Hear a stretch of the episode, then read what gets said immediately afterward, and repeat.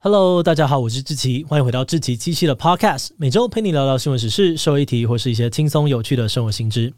那今天这一集我们要来聊聊的主题是超单身社会，你知道吗？大约三十年前哦，一九九零年代日本结婚率曾经高达九十五 percent，单身人士可说是稀有的动物。不过到了现在呢，日本却有将近一半的人处于单身状态，成为了世界级的单身大国。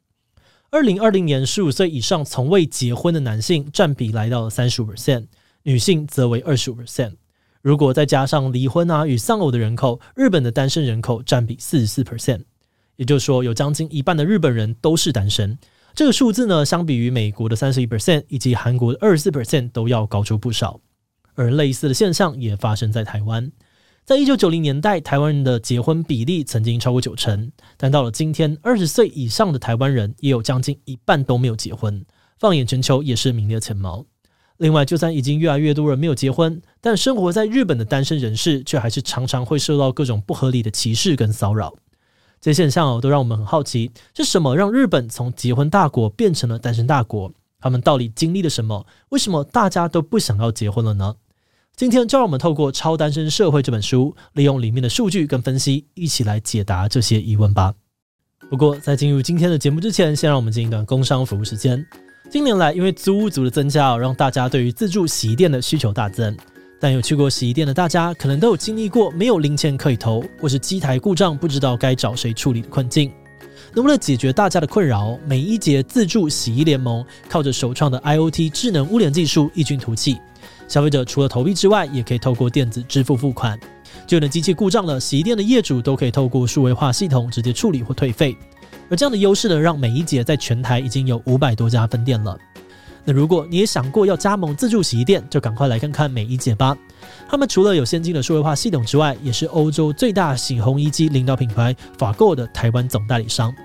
而且加盟美伊洁免加盟金、免权利金，也免抽成，还有超强的售后服务团队协助哦。心动不如马上行动，赶快点击资讯栏的链接来看看最先进的美伊洁自助洗衣联盟吧。好的，那今天的工商服务时间就到这边，我们就开始进入节目的正题吧。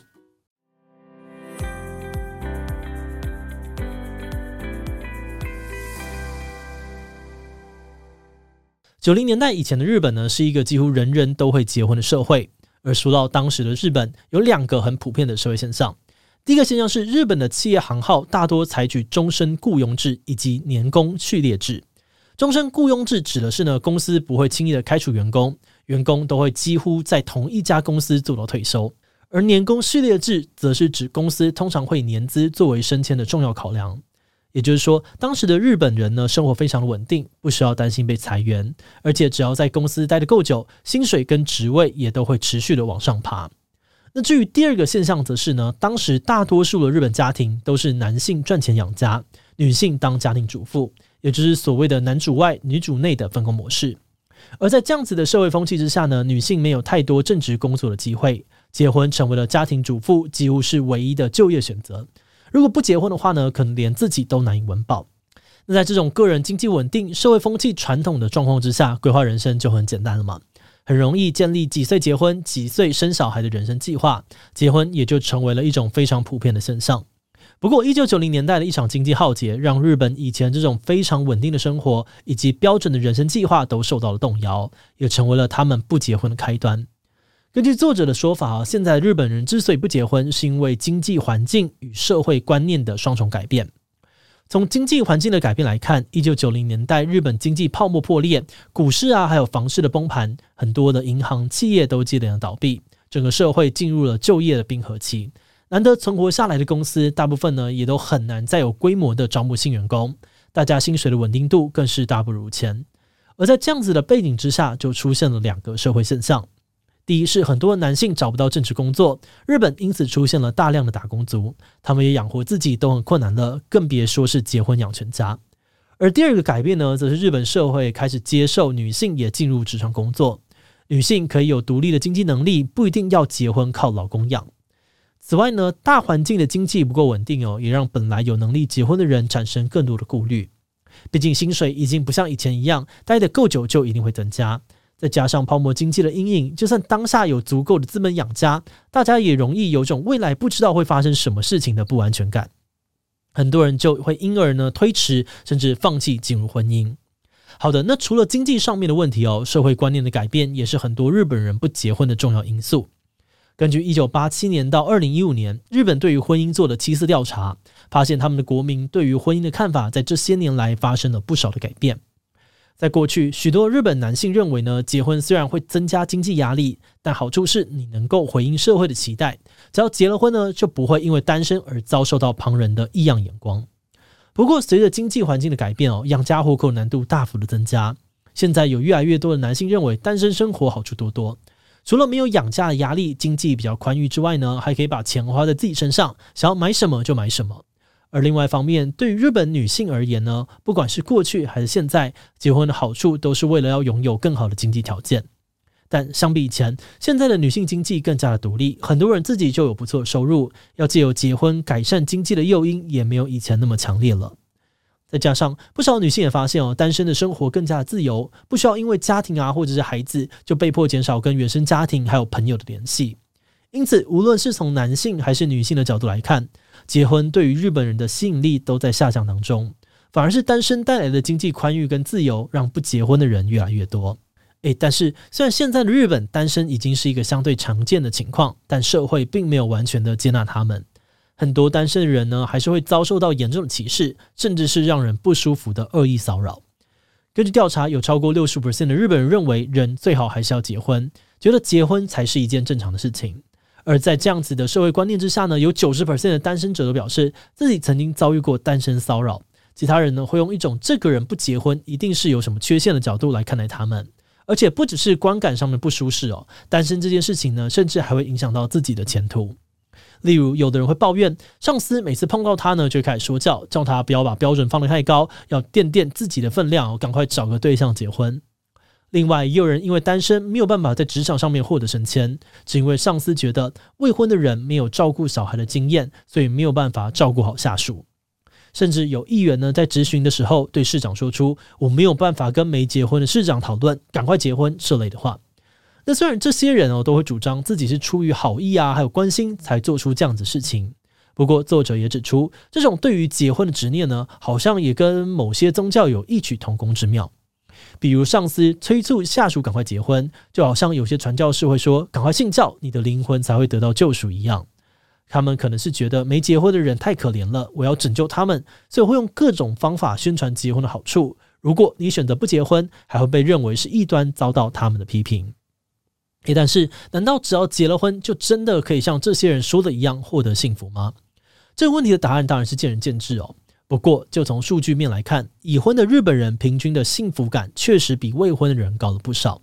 有超过六成的高龄夫妇把对方当作是自己的心灵支柱，这样看起来呢，结婚好像真的比较幸福。不过，你也知道，并不是结了婚就保证呢，接下来的人生一定可以幸福度过。在离婚率高达三分之一的日本，你还是很有可能会回到单身，甚至变得比原本更不幸。以日本的状况来说，离婚者自杀的可能性是一般人的两倍。这样的现象不禁让人思考：为什么有这么多单身的人会觉得自己不幸福呢？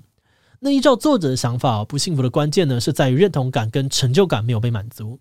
根据一项调查，比起已婚者呢，单身的人虽然有更高的比例会认为自己在事业上面比他人优秀。但已婚者的自我肯定感，也就是喜欢自己的程度，却比单身的人要高出两倍。换句话说，虽然单身的人呢认为自己的表现更好，但他们却不容易肯定自己。作者指出，社会上面有许多人认为哦，只有结婚才算是完整的人生。不管你在其他方面有多好的表现，只要你还是单身，就会被认为是有缺陷的。而这种对于完美人生的单一想象，会让许多不结婚的人不但没有办法受到外界的肯定，就连自己也会因此否定自己。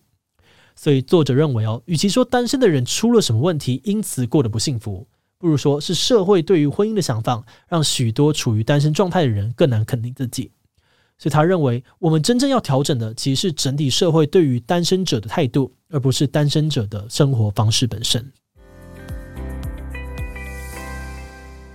节目的最后，也想要来聊聊我们制作这集的想法。这本《超单身社会》其实是一本充满数据跟图表的书，作者用很多的调查统计去说明日本的单身状况。而我们在阅读的过程当中，也发现了一些跟台湾有点类似的地方，像是以前男主外女主内的传统观念，或者是社会对于单身者的不友善，都让人很有熟悉感。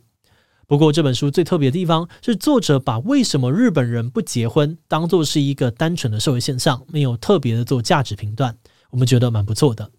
毕竟其他很多关于结婚率啊、生育率的书籍呢，通常都会借由讨论社会现象，带出比较明显的立场。像是有部分的人会主张婚姻只是社会给的枷锁，单身才能够过上幸福的生活；而另外一种意见呢，则会强调结婚才是人生幸福的真谛，批评单身的人很自私等等。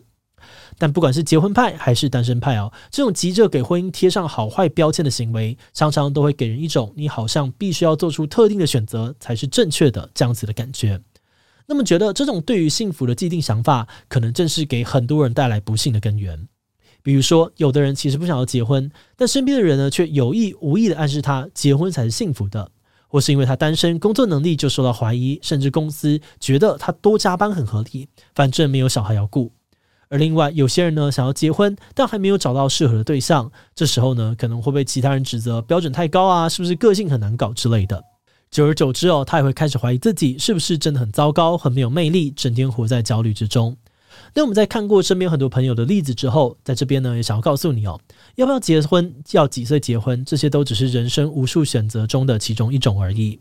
毕竟每个人的个性不同，有的人喜欢户外活动，有的人喜欢宅在家里，大家获得幸福跟快乐的来源本来就不一样。单身有单身的幸福之路，结婚也有结婚的幸福之路。比起别人的评价或是担心该做哪个选择，我们觉得更重要的其实都是自己。那个无论做出什么选择，都有能力获得跟享受幸福的自己。正如同作者说的，幸福的关键呢，并不在于你是否结婚、是否有孩子，而是无论你处于怎么样子的状态，都有不停追求幸福的行动力，以及无论多么小的一件事情，你都能够感到幸福的能力。那这集因为篇幅的关系哦，书里面还有很多有趣的内容没有办法谈到，比如说日本人的告白比例、草食男的现象是不是真的，甚至呢还有教你如何判断男生想不想结婚的检测表。如果你对于这些主题有兴趣哦，都可以去看看这本《超单身社会》，支持好书跟出版社哦。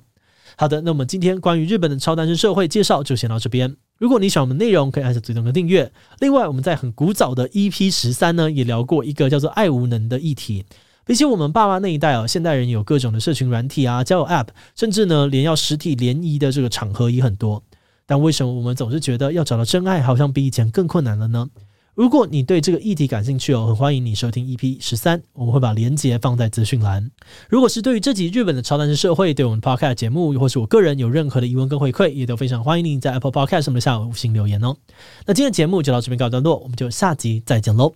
拜拜。